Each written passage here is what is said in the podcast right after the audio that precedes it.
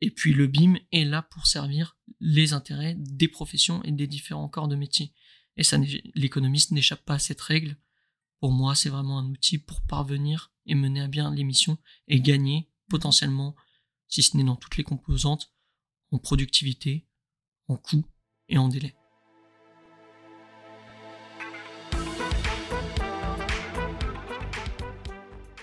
Bienvenue dans ce nouvel épisode du Quin d'œil du BIM présenté par la société BIM Service. Bonjour à tous, je suis Léa Bazaline, ingénieur bâtiment et BIM manager chez BIM Service. C'est avec un immense plaisir que nous vous accueillons aujourd'hui, chères auditrices et chers auditeurs. Je suis enchantée d'accueillir Nicolas Sawas, économiste de la construction dans la société familiale Cabinet Sawas, Nicolas a intégré des méthodologies de travail BIM au sein de l'organisation. Ces sept années d'expérience lui permettent d'avoir une prise de recul pour allier le BIM à l'économie. À vos casques, le quart d'heure du BIM, c'est maintenant.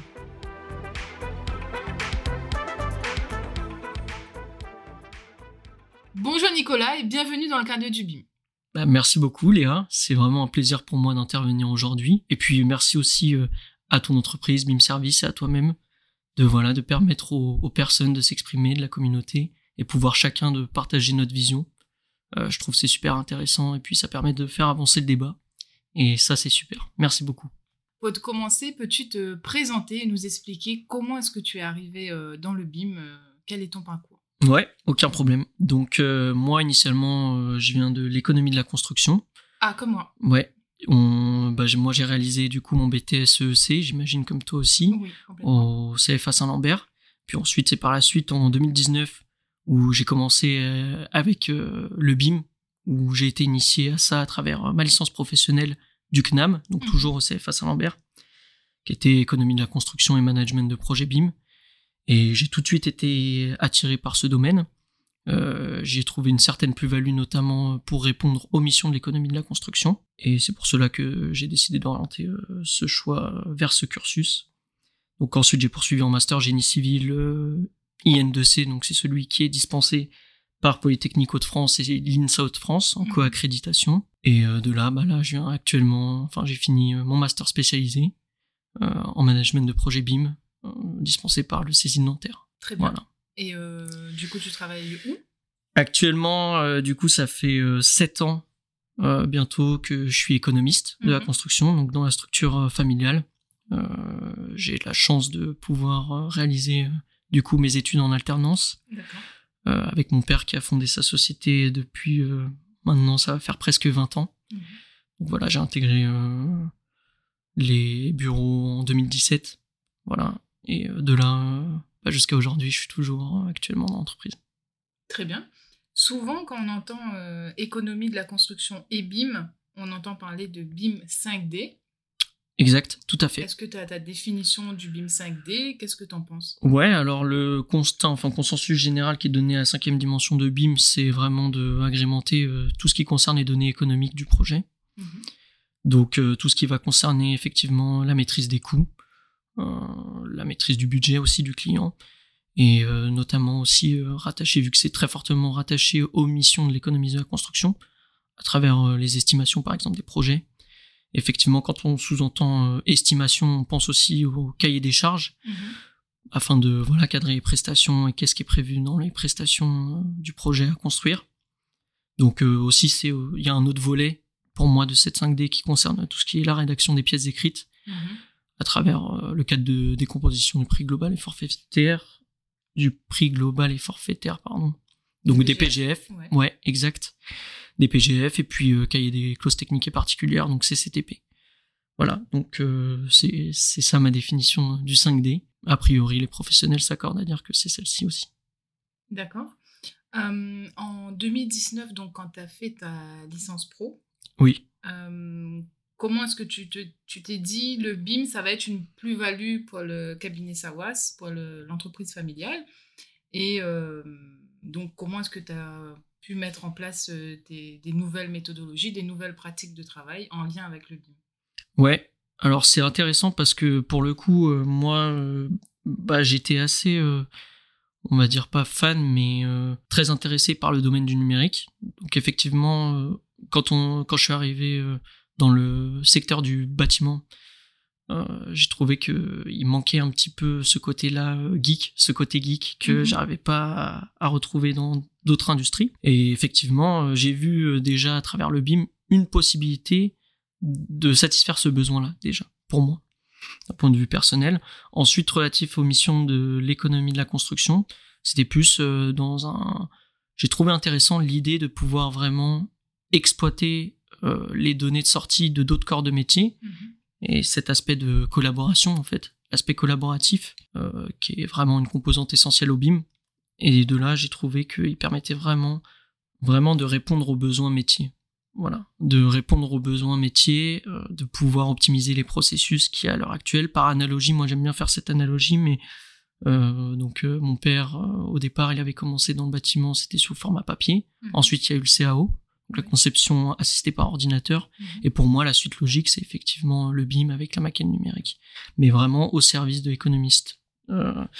et d'un point de vue plus profond, là c'est plus moi, mais je me sentais pas très légitime de arriver les pieds sous la table et de me dire voilà je fais je viens dans la structure familiale mhm. j'ai rien bâti et c'était pour moi en quelque sorte une manière de contribuer à cette structure familiale de pouvoir apporter une potentielle plus-value mhm. et de travailler sur des processus en conséquence voilà.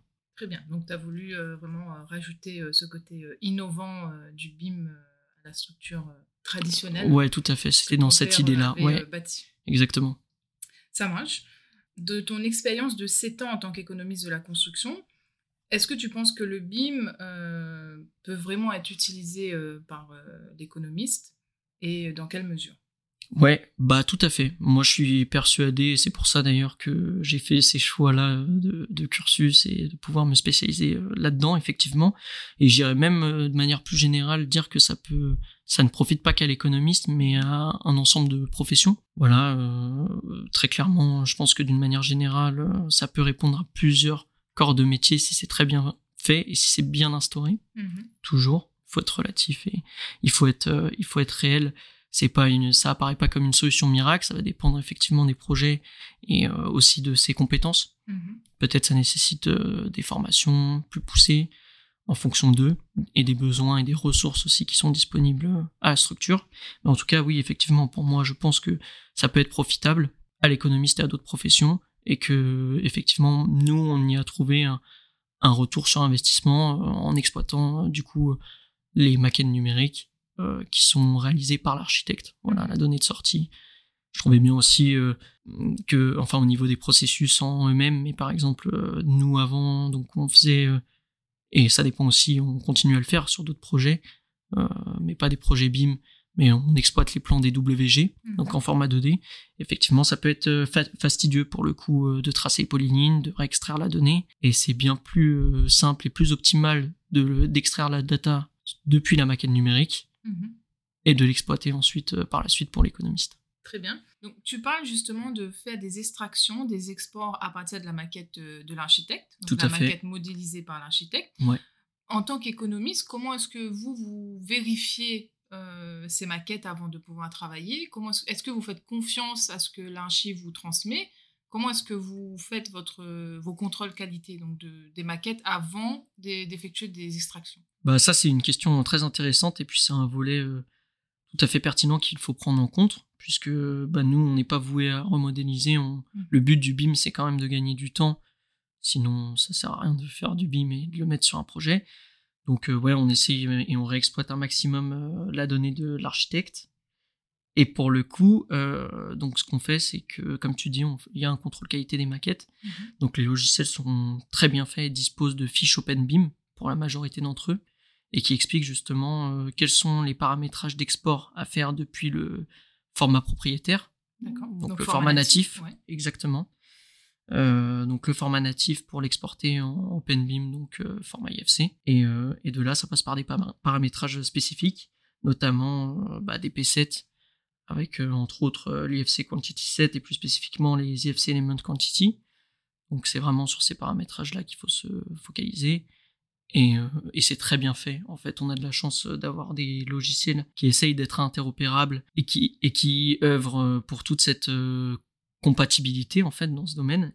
Et de là, c'est vraiment sur ces fiches qu'il faut se focaliser qu'il faut peut-être potentiellement transmettre à l'architecte pour qu'il puisse bien faire son export. Mhm. Et de là, on a euh, un- une donnée d'entrée qui est exploitable pour euh, nous et mener à bien nos missions. Donc, de mémoire, euh, ces fiches OpenBeam, il en existe pour. Pour tous les logiciels Tous les spécifiques logiciels. en règle générale, donc euh, ça va être de Revit à Attic Plus ou de Revit à JustBeam. on a du Voilà. aussi. Ouais, ouais, en Mhm. fait, les éditeurs de logiciels, ils communiquent entre eux. Et c'est vraiment la réelle plus-value, il faut. On n'a pas le choix. Dans le BIM, il y a, comme je disais précédemment, il y a cette composante de collaboration Mhm. et il faut vraiment le prendre en compte. On, a- on mène tous le même combat. Et du coup, euh, les éditeurs de logiciels euh, doivent aussi, euh, ils ont une grande part de responsabilité là-dessus. Ces fiches, on peut les, les retrouver euh, donc sur le site de, de Media Construct pour ceux euh, à qui ça pourrait euh, être utile. Ouais, effectivement, c'est eux qui ont œuvré pour le format IFC, donc c'est vraiment eux ouais, aussi qui ont mené ce travail en parallèle, effectivement. Au sein de, tes projets, qu'il y ait un usage BIM spécifique euh, à l'extraction des quantités ou pas, euh, toi finalement, tes process BIM internes, euh, tu les appliques au projet en intégrant le, les demandes auprès du, BIM manager, j'imagine. Comment est-ce que ça se passe à ce niveau? Ouais, alors encore une fois, ça dépend beaucoup de comment les projets sont menés. Si nous, on peut exploiter la donnée de sortie de l'architecte, eh ben dans ces cas-là, on le fait parce que ça sert les intérêts du projet et que nous, ça nous permet de gagner en productivité sur nos missions. Mhm. Ouais. Quand c'est pas possible, bah, effectivement, on revient à la méthode traditionnelle classique Mhm. qui est d'exploiter euh, les plans en format DWG. Voilà. Donc, sous format, enfin, format 2D. Donc, Euh, si dans vos projets, il y a une maquette numérique, toi, tu sais que tu vas faire tes extractions de, de quantité euh, pour ton chiffrage. Voilà, exactement. Si c'est exploitable et si encore une fois c'est parce que chaque architecte aussi a sa méthodologie de modélisation, donc on exploite ce qu'on peut. Mhm. Et après, euh, ça va faire du cas par cas, mais effectivement, euh, par exemple, euh, ça va dépendre du niveau de détail de la maquette, Mhm. donc level of development des objets. LOD. Mais eh ouais, le LOD, ouais, exact. Et, euh, et de là, souvent, bah, par exemple, on n'a pas les entrées d'eau pluviale, je dis une bêtise, les descentes d'eau pluviale, voilà, les gouttières qui sont pas modélisées. Donc là, on repasse, on fait un linéaire. On essaye vraiment d'arbitrer en fonction de qu'est-ce qui nous fait gagner du temps, qu'est-ce qui nous fait pas gagner du temps. Et on peut être amené parfois à modéliser euh, si ça va plus vite que de le calculer, ou on prend notre feuille euh, Excel et puis on calcule rapidement euh, l'ouvrage qui est pas modélisé. Mhm. Ça va dépendre vraiment des cas de figure. J'ex- J'explique ça plus en détail dans ma thèse. D'accord. Euh, voilà, où, où Ta thèse est consultable de toute façon. Ouais, ma thèse est consultable et disponible sur Exabim en libre téléchargement. Donc euh, voilà, si ça peut intéresser, j'explique tout ça là-dedans. Voilà. Tu nous as parlé euh, d'export de quantité, tu nous as parlé de chiffrage, de rédaction des euh, pièces écrites. Est-ce qu'il y a un logiciel OpenBeam et métier que tu préconises en particulier pour les économistes de la construction qui peuvent peut-être nous écouter aujourd'hui? Alors déjà, dans un premier temps, d'une manière générale, ça va plus être relatif aux ressources de l'entreprise. Mhm. Qu'est-ce qu'elle est capable hein, de, de mettre euh, sur la table aussi pour ses logiciels D'un aspect financier Ouais, d'un aspect financier, d'un Mhm. point de vue aussi euh, formation, compétences, euh, les ressources humaines disponibles. Vraiment, il faut faire ses choix en conséquence. Maintenant, qu'est-ce qu'on attend aussi de ça dans la structure, en Mhm. structure interne? Donc, euh, est-ce que je veux un logiciel, par exemple, qui veut juste me servir pour faire les estimations? Dans ce cas-là, il y a des logiciels qui existent. Est-ce que je veux un logiciel, une solution tout en un, donc c'est-à-dire estimation, rédaction des pièces Mhm. écrites Et dans ces cas-là, je préconiserais d'autres types de logiciels. Ça va dépendre réellement, ça va être du cas par cas en fonction de la structure et effectivement aussi en fonction du projet, puisqu'on est là pour servir le projet, Mhm. de s'intégrer euh, et de, de réaliser nos missions et nos différentes prestations pour ce projet. Et donc, est-ce que le projet, euh, nous on travaille par exemple notamment avec des marchés privés, Mhm. on n'a pas la contrainte qu'ont les marchés publics de faire, Ouais. enfin de de laisser libre à la concurrence. Justement, il faut pas Mhm. qu'il y ait de concurrence déloyale. Donc, on peut se permettre et ils peuvent, dans leur cahier des charges, préconiser certaines solutions. Mhm. Ça va aussi dépendre aussi le, le sujet de open beam, close beam. Ça va dépendre vraiment du groupement. Qu'est-ce qu'on attend, les ressources aussi de l'entreprise en place. Donc, je pourrais pas prendre réellement de position là-dessus. Mhm. C'est pas binaire, ça va être vraiment du cas par cas. Mais il faut aligner ses besoins et faire ses choix en conséquence. Voilà. Très bien. Au final, il faut vraiment euh, inclure euh, le changement d'outil à une stratégie de changement de- d'entreprise. Ouais, tout à fait. C'est vrai qu'on parle beaucoup de la conduite du changement pour une Mhm. maîtrise d'ouvrage ou même pour un architecte dans sa transition numérique, Mhm. même des entreprises de construction aussi, qui sont des gros acteurs et qui sont très très importants. Voilà, sur chantier, l'aspect chantier, etc. Et bah c'est pareil pour les corps de métier, on va dire moins moins Populaire. populaire, ouais, tout à fait, moins populaire, que ce soit les thermiciens, euh, Mhm. les bureaux d'études de structure et les économistes.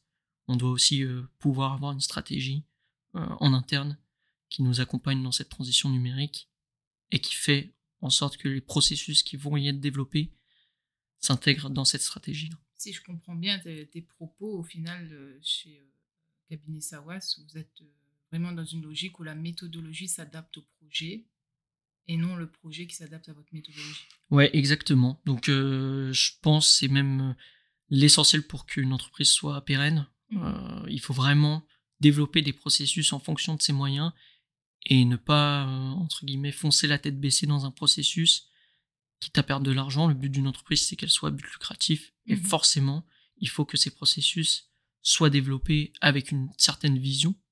Euh, voilà, il faut qu'il y ait une vision. Il faut que cette vision aussi Mhm. euh, soit pour, enfin, s'adapte à la stratégie de l'entreprise. Ça marche. Sur les différents projets où euh, tu as intégré euh, ces process BIM, euh, est-ce que tu vois une différence euh, d'appréciation de la maîtrise d'ouvrage, par exemple? Ça va dépendre euh, des projets. En réalité, ça dépend si on répond en tant que groupement, forcément la maîtrise d'œuvre qui est la plus, enfin l'acteur qui est le plus exposé à la maîtrise d'œuvre, c'est l'architecte. Donc on n'est pas forcément en lien direct avec la maîtrise d'ouvrage, Ok. on va pas le, le voir directement, mais effectivement, oui. Euh, D'une manière générale, oui. Que ce soit euh, la maîtrise d'œuvre, mon interlocuteur, ou la maîtrise d'ouvrage, elle, ce qu'elle veut, c'est avoir, euh, enfin, avoir ses exigences qui soient satisfaites. Mhm. Et donc, du coup, euh, nous, effectivement, quand on dit qu'on peut gagner en productivité, c'est du gagnant-gagnant au final. Ça Mhm. sert pour justement nos interlocuteurs et ça sert aussi pour la structure en interne. Une fois n'est pas coutume, qu'est-ce que toi, quelle est ta vision à toi euh, du BIM pour l'économiste du futur? On entend souvent que l'économiste va disparaître parce que tous les coûts seront intégrés aux maquettes numériques. Et euh, qu'est-ce que toi t'en penses par rapport à ça? Est-ce que l'économiste, il a finalement pas une plus-value, euh, une réflexion, Ouais, une bah- value engineering? Oui, bah effectivement, dans la profession d'économiste, on a cette partie budgétaire et maîtrise des coûts. Mhm. Et cette notion, elle est fortement liée aussi au pouvoir d'achat, à l'inflation actuelle, euh, notamment les estimations euh, lors de la période de la crise euh, de guerre en Ukraine. C'était pas évident. Et il faut aussi corréler ces coûts-là avec la réalité du terrain. Donc pour moi, le métier d'économiste, c'est un métier à part entière de par cette plus-value-là. Et puis le BIM est là pour servir les intérêts des professions et des différents corps de métier. Et ça, l'économiste n'échappe pas à cette règle. Pour moi, c'est vraiment un outil pour parvenir et mener à bien les missions et gagner potentiellement, si ce n'est dans toutes les composantes, en productivité, en coût et en délai. Pour finir, tu t'es euh, présenté au concours euh, BIM Influenceur euh, 2022-2023. Ouais, tout à fait. Quel projet euh, as-tu euh, décidé de présenter Euh, Peux-tu nous, nous en dire plus?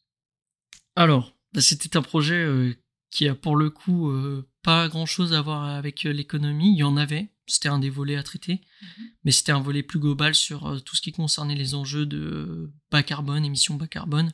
C'est dans le cadre des JO Paris 2024, que le chantier Universen, c'était un concours euh, qu'on a pu réaliser euh, pour Bateg. Et ce concours-là posait les questions justement de comment on peut réemployer les matériaux. Mhm. Fallait euh, voilà, trouver des processus en conséquence, processus de préférable de matières innovantes. Pareil dans tout ce qui concernait le calcul euh, d'émissions carbone, donc l'étude ACV en fait du bâtiment, analyse de cycle de vie, et tout ce qui concerne aussi l'image holographique et l'impression 3D, euh, dans quel processus ils peuvent s'intégrer et comment on peut y trouver une certaine plus-value. Voilà, c'était très intéressant. Euh, Vous on avez a fait, oui, on a, on a effectivement, on a gagné ce concours. Mhm. On a remporté, euh, voilà, le premier prix. Et c'était une expérience très enrichissante parce que à la fois elle était humaine, on était quatre, et il fallait euh, trouver des solutions. Donc ça, il y avait cette quand même cette cohésion de groupe. Mhm. Et ce, cet humain, au final, on dit que le BIM, euh, c'est 80% de l'humain et 20% d'outils. Et je pense que c'est assez vrai, même si bon, bah, ça reste des composantes essentielles pour servir aux deux. Mais il y a de l'humain là-dedans, donc j'ai retrouvé déjà cet aspect-là. Et surtout, euh, c'était très challengeant, on va dire, intellectuellement parlant. Mhm. Donc euh, voilà, c'était très intéressant à mener. Et, Dans votre groupe de quatre, au final, vous étiez tous d'horizons différents vous venez tous d'horizons différents. Donc ouais, tout à fait, tout à fait. vos compétences. Exactement, ça vous a permis de transposer chacun ses visions et de mener un résultat final qui était euh, très satisfaisant, du moins pour nous. On était très contents et satisfaits de ce qu'on a pu euh, proposer. Mais finalement, quelle était la place du BIM dans ce euh, concours? Comment est-ce que vous, vous l'avez mis en place, le BIM? Le BIM était central déjà d'un point de vue processus. Bon, alors nous, on communiquait si on revient sur des fondements classiques, donc euh, l'environnement commun de données, euh, mhm. nous on avait utilisé un cloud par exemple pour communiquer entre nous. Ça c'est juste un petit volet, mhm. mais on avait euh, comme donnée d'entrée bah, la maquette qui a été réalisée pour ce projet. Et du coup c'est à partir de cette maquette qu'on a développé les processus, notamment tout ce qui concernait bah, le calcul de la CV. Mhm. C'est à partir de cette maquette là aussi et des composants qu'on a pu trouver une solution, notamment pour le réemploi des matériaux à travers les puces RFID et pour la traçabilité. Exactement, ouais, mhm. pour le volet traçabilité du concours. Et pareil pour tout ce qui concerne les images holographiques et l'impression 3D. On est reparti de la donnée d'entrée qui était la maquette numérique qui a été faite et réalisée pour ce projet. Et euh, on avait utilisé un plugin euh, en format STL pour justement imprimer et pouvoir exposer euh, cette maquette dans le cadre des quarts d'heure de sécurité. Voilà. Très bien. donc on sent que c'est un projet pour lequel vraiment fier. Ouais. Euh, je pense que c'est pour ça au final que tu as décidé de le présenter comme projet phare dans ton ouais, tout à fait. BIM influenceur. je suis très fier et je suis très fier aussi des gens avec qui j'ai pu collaborer. On peut peut-être citer le nom? Oui, carrément. Ben, si m'écoute, merci encore pour cette expérience à Mehdi Meslem, Tristan Vassel et Wendy Jallet. C'était vraiment super agréable de collaborer avec eux. Et puis c'était une chouette expérience. Sur ces belles paroles, euh, je te remercie, euh, Nicolas, euh, d'être venu nous voir à Paris et merci d'avoir partagé ton expérience. Merci, c'était un grand plaisir, Léa. Merci beaucoup.